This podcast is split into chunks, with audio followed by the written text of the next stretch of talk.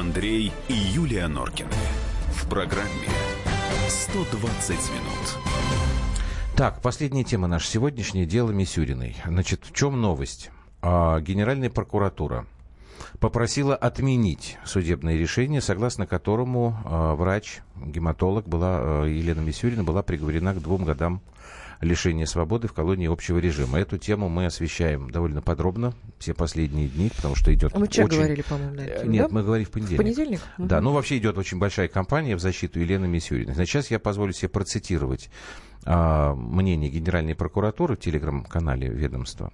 Значит, причина – это нарушение, допущенное в ходе следствия. Выводы суда, изложенные в приговоре о виновности Мисюриной, не соответствуют установленным в судебном заседании фактическим обстоятельствам.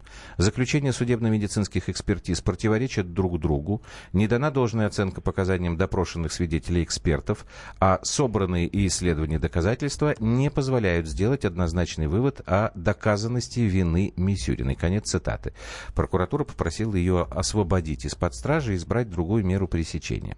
Сейчас э, у нас в эфире Иван Мельников, член общественной наблюдательной комиссии. Добрый вечер. Добрый вечер. Да, насколько я понимаю, у вас сегодня как раз была встреча с прокуратурой, с представителями прокуратуры, и вы просили пересмотреть наказание, правильно, да? А, Мы сегодня разговаривали на эту тему. Ага, так. прокуратуры. А, Значит, э, безусловно, нас очень радует позиция, которая была а, с их стороны, так сказать, отображена. В действительности, значит, э, прокуратура Юго-Западного административного округа непосредственно отреагировала на это, да, по моей информации, полученной от, э, э, значит, прокуратуры Москвы. А, Там ситуация какая? А, В течение недели прокуратура всегда а, рассматривает вынесенные решения, да, ну и учитывая резонанс эм, а, с этим делом, я так понимаю, что а, они просто рассмотрели это в течение одного дня. Собственно, примерно вот так.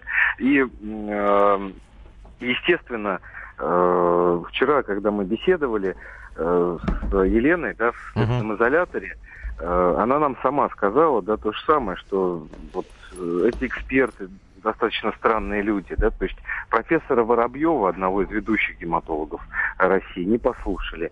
Мгм. Ведущего, э, значит, э, гематолога Министерства обороны Российской Федерации не послушали на суде, А, да, то есть посчитали, что вот они недостаточно знакомы, видимо, с ситуацией, а послушали трех, значит, экспертов каких-то, которых Мгм. нашла в данном случае, значит, нашло следствие, и мы с вами понимаем с вами прекрасно, да, что, ну, наверняка это не совсем объективная позиция, это, а, да, А, конечно, э, дело требует пересмотра, да, когда вот так вот врачи, так сказать, оказываются э, в местах принудительного содержания. Она Мгм. вчера нам говорила, что задумывается над тем, продолжать ей практику или нет. Э, Я вам э, скажу, что я лично ее уговаривал даже. Я говорю, ну, понятное дело, что есть какие-то э, проблемы, но продолжайте. Она действительно очень многого добилась.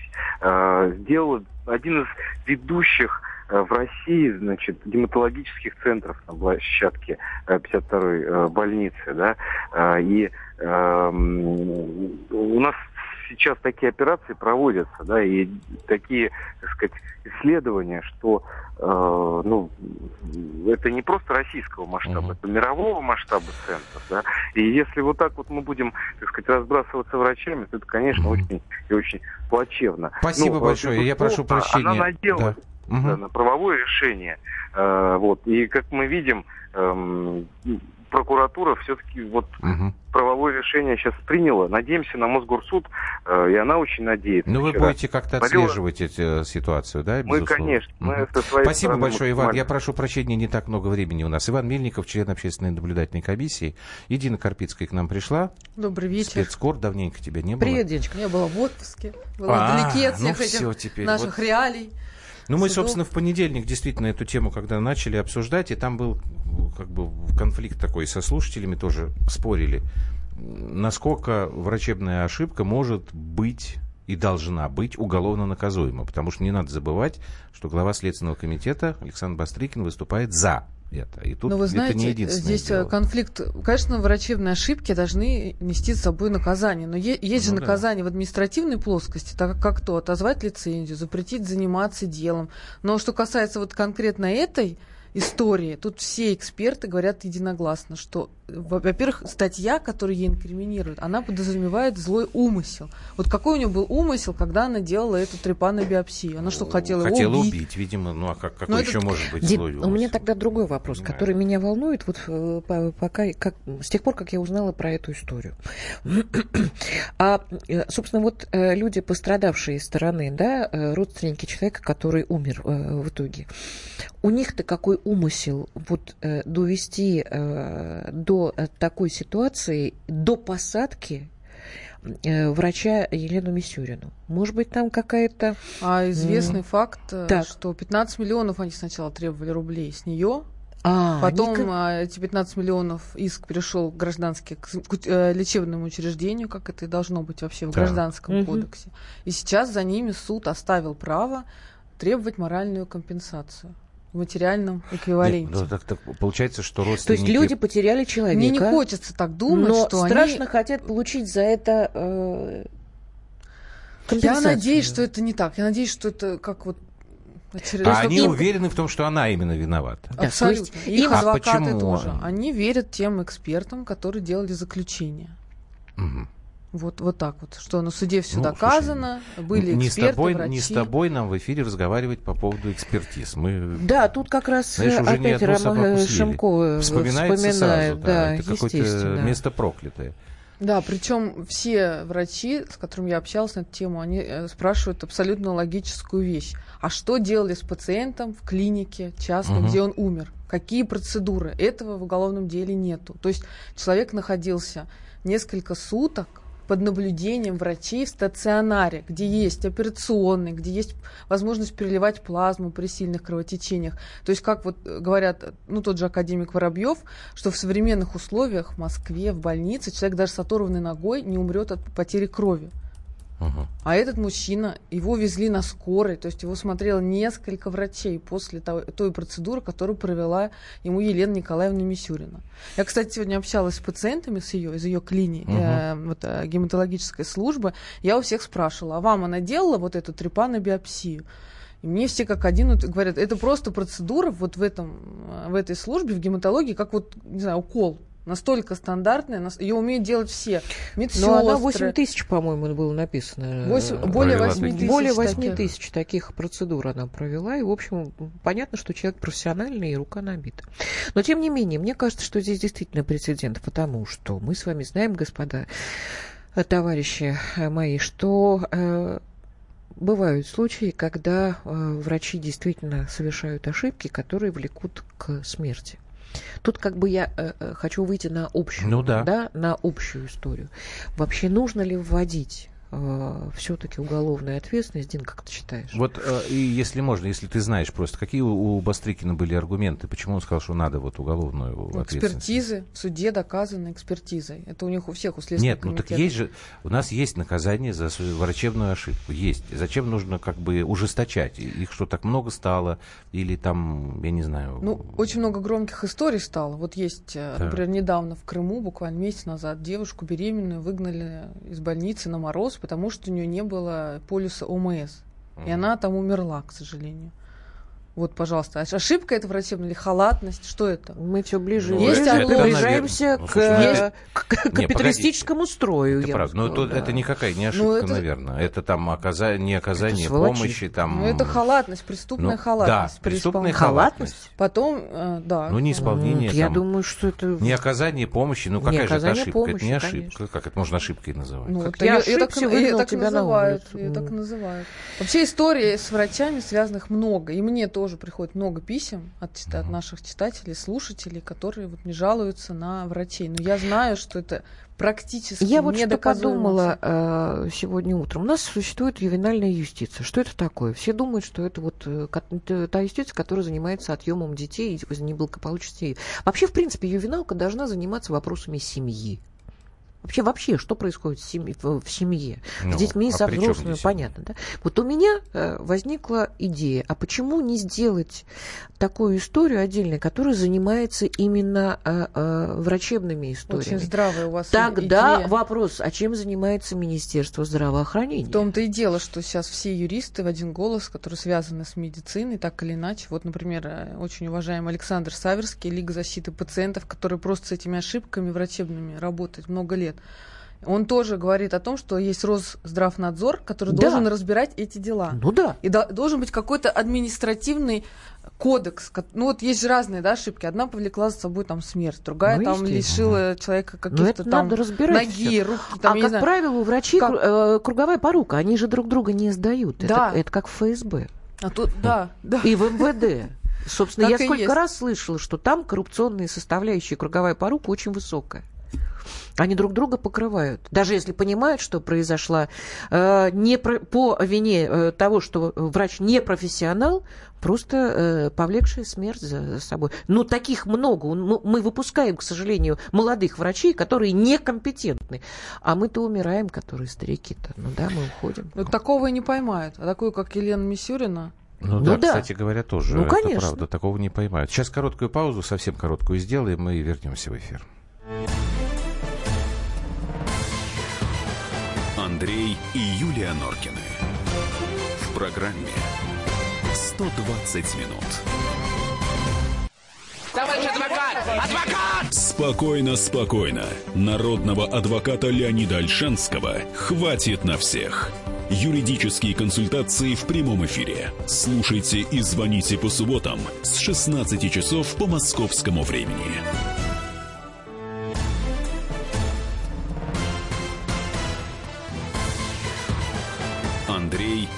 Юлия Норкины. В программе 120 минут. Так, ну что, звоним мы. Да, давайте наберем пациентам Елену. Николаевну. Я Это сегодня вот с ними ты- ты с общалась. ними общалась, да? И прямо, ну, до слез у меня такие истории. Теперь. Сейчас как только будет. Есть, да? А, Мария Камехова, правильно, да? Я дадим. Ну тогда тебе проще. О, Мария, еще раз здравствуйте. Здравствуйте. Да, добрый день. Очень хотелось бы вашу историю, вот, которую вы сегодня мне рассказывали, еще раз для наших радиослушателей в том числе. Расскажите, как вы вообще оказались в 52-й больнице, что у вас случилось и как... На 52-й больнице я оказалась очень просто. Мне очень долгое время не могли поставить правильный диагноз. А, Я с середины лета достаточно сильно кашляла, у меня был непроходящий кашель. Потом к нему прибавился кожный зуд, потом там еще пару неприятных моментов.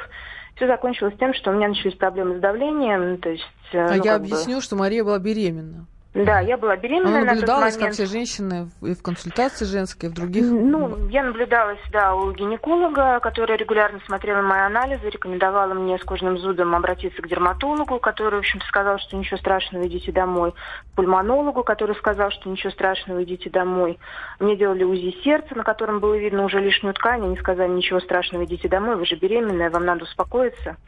И в конце концов у моего гинеколога сдали нервы. Он сказал, что раз твои врачи ничего не делают, вот все направления на госпитализацию в 52-ю больницу, они там разберутся, что с тобой не так, потому что анализы у тебя плохие. То, что зуб не проходит, кашель не проходит. Так, Это не очень хорошо. и в больнице вы встретились с Еленой Николаевной. сутки, да, на вторые сутки мне был поставлен диагноз лимфома, средостение, Б крупноклеточная, достаточно агрессивно растущая. И меня отправили в отделение Елены Николаевны Мисюриной. А через полчаса после того, как я поступила в отделение, Елена Николаевна вместе с второй заведующей э, Жилновой Евгенией Ивановной и специалистом по химиотерапии Борях а, Еленой Александровной навестили меня, посмотрели на меня внимательно, сказали, что, конечно, это классический случай возникновения лимфомы. А, Я тогда не знала, что это за прекрасные женщины. Вот, ну, как бы пришли врачи, пришли посмотреть на меня. А, Единственное, о чем мне попросили, меня это не волноваться, сказали, что не волнуйтесь, все будет хорошо. Ну и, собственно, сказали, что на какое-то время вам придется остаться у нас. А что касается беременности, что они вам сказали? А что касается беременности, когда я начала выяснять как бы, этот вопрос, они сказали, что Мария, не волнуйтесь, ребенка мы вам обязательно сохраним. То есть у нас не будет выбора спасать вашу жизнь или жизнь вашего ребенка. У нас так не бывает. А, мы как бы специалисты, которые проходили обучение за рубежом, у нас передовые технологии, мы умеем работать с беременными. Вы не единственная беременная, кто здесь находится. Вот ваша соседка по палате, которая с вами здесь лежит, она тоже беременная, у нее чуть поменьше срок, но не волнуйтесь, девочки, у вас Но, но я знаю, хорошо. вы им не поверили, пошли проверять еще у других. Да, конечно, безусловно. Во-первых, мне не понравилось то, что меня оставляют в больнице. Во-вторых, я не поверила, что, ну... а, Что у вас бы, вообще лимфома. собственно. Да, что у меня вообще лимфома, что, что это вообще за женщины, какого черта я должна находиться а, в городской больнице в какой-то. Я, в общем, привыкла к достаточно высокому уровню медицины. У меня было достаточно высокое доверие там, платным а, медицинским услугам. Я начала ну, как бы, выяснять информацию, куда можно еще обратиться. У меня был возможность, была возможность лечиться на Каширке. Это все-таки федеральный центр, да, как бы, а не городской. То есть это, в общем, врачи определенной квалификации. Везде мне отвечали одно и то же, что Мария, вы не волнуйтесь, ваше здоровье мы спасем, но от беременности придется отказаться, конечно же. И для меня это была достаточно такая неприятная ситуация, потому что, в общем, мне далеко не 18 лет, а прям, скажем, 33. И, видимо, это как бы моя первая и последняя беременность. То есть, ну вот... В общем, вы остались в 52-й лечиться, и сейчас у вас прекрасная дочь, насколько я знаю. Да, совершенно верно. Врачи вы- выполнили свои обязательства от и до. То есть, как они обещали, что ребенок не пострадает, ребенок не пострадал. И, в общем, мое здоровье они тоже, в общем-то, сохранили. Вы когда узнали, что Елену Николаевну посадили? Я узнала об этом два дня назад. Я, поскольку ввиду как бы того, что сижу дома с ребенком, я не смотрю ни новости, ни особо не читаю интернет, не чем заняться. И что вы подумали? Как вообще вам А, эта На самом деле информация? это была шоковая ситуация, потому что, поймите меня правильно, мне не поставили окончательную ремиссию. Да, то есть я очень сильно надеюсь на отделение гематологии всей старой больницы, и в частности на Елену Николаевну, потому что если мне скажут, что Мария как бы лечение не совсем помогло, то есть мы купировали большую часть опухоли, но она продолжает расти, вам понадобится трансплантация. А Елена Николаевна, если вы знаете, она один из лучших трансплантологов в России. То есть она, в принципе, очень хорошо выполняет процедуру трансп- трансплантации костного мозга. И вот девочка, которая лежала со мной, ей сейчас требуется данное вмешательство. И то, что Елена Николаевна сейчас находится не в больнице, а где-то в другом месте, ее очень сильно не радует. И меня очень сильно не радует. Где-то в другом, а что- в месте не столь отдаленном. Ну, пока, но надеюсь, что все-таки это в ближайшее время будет изменено. Очень хочется, потому что Елена Николаевна как бы блестящий хирург, э, и э, то, что людей лишили возможности ее помощи, ее участия, это на самом деле катастрофическая ситуация. Это не значит, что людям не найдут хорошего хирурга, нет, как бы э, 52-я гематология умеет как бы выполнять свои обязательства, никаких проблем, я уверена, у пациентов не будет, но сам факт того, что Елена Николаевна сейчас не имеет возможности эм, активно участвовать в этом процессе, это, конечно, безобразие. Я не могу понять, как вообще могло такое случиться. То есть, по- Спасибо. По, мне, Мгм. мгм, да. Спасибо вам большое, Мария. Время у нас просто заканчивается. Да, конечно. Мгм, спасибо. Да, ну что можно сказать? Вот у меня какие выводы. Во-первых, замечательно, когда любое дело э,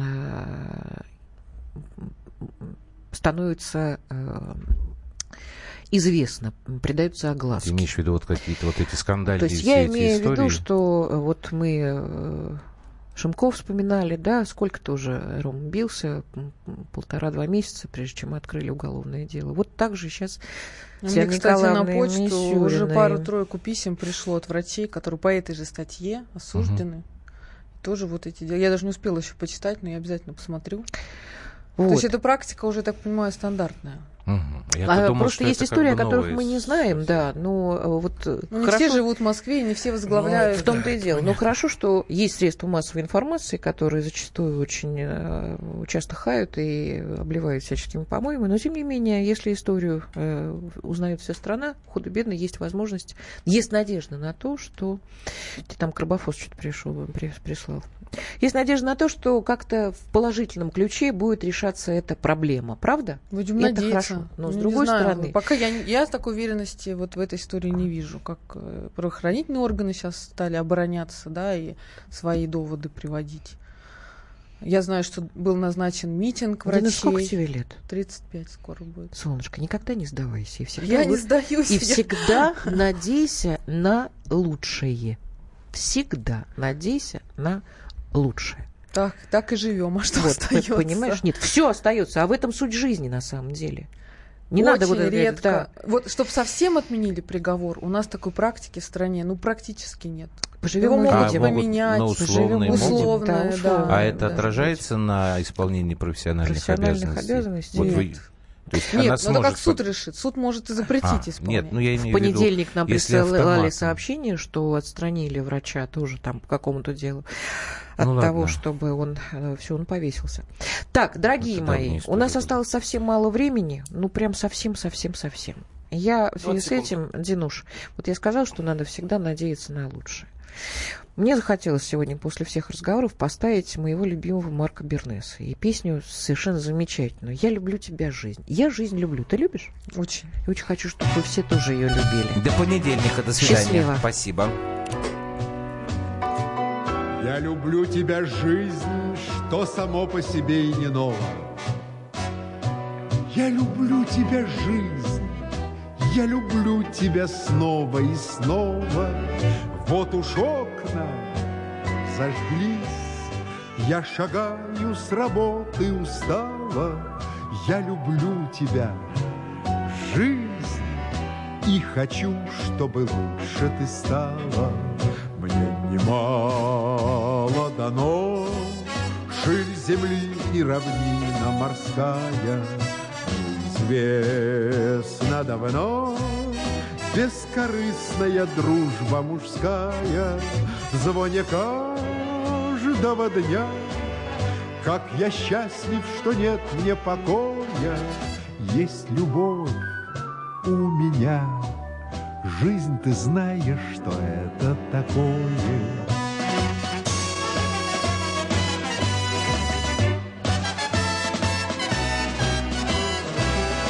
Есть любовь у меня. Жизнь, ты знаешь, что это такое, Как поют соловьи. Полумрак поцелуй на рассвете И вершина любви. Это чудо великое, дети, Вновь мы с ними пройдем Детство, юность, вокзалы, причалы Будут вновь, потом Все опять повторится сначала. Ах, как годы летят Мы грустим седину, замечая. Жизнь, ты помнишь, солдат, Что погибли тебя, защищая? Так ликуй и вершись Трубных звуках весеннего гимна. Я люблю тебя, жизнь, И надеюсь, что это взаимно.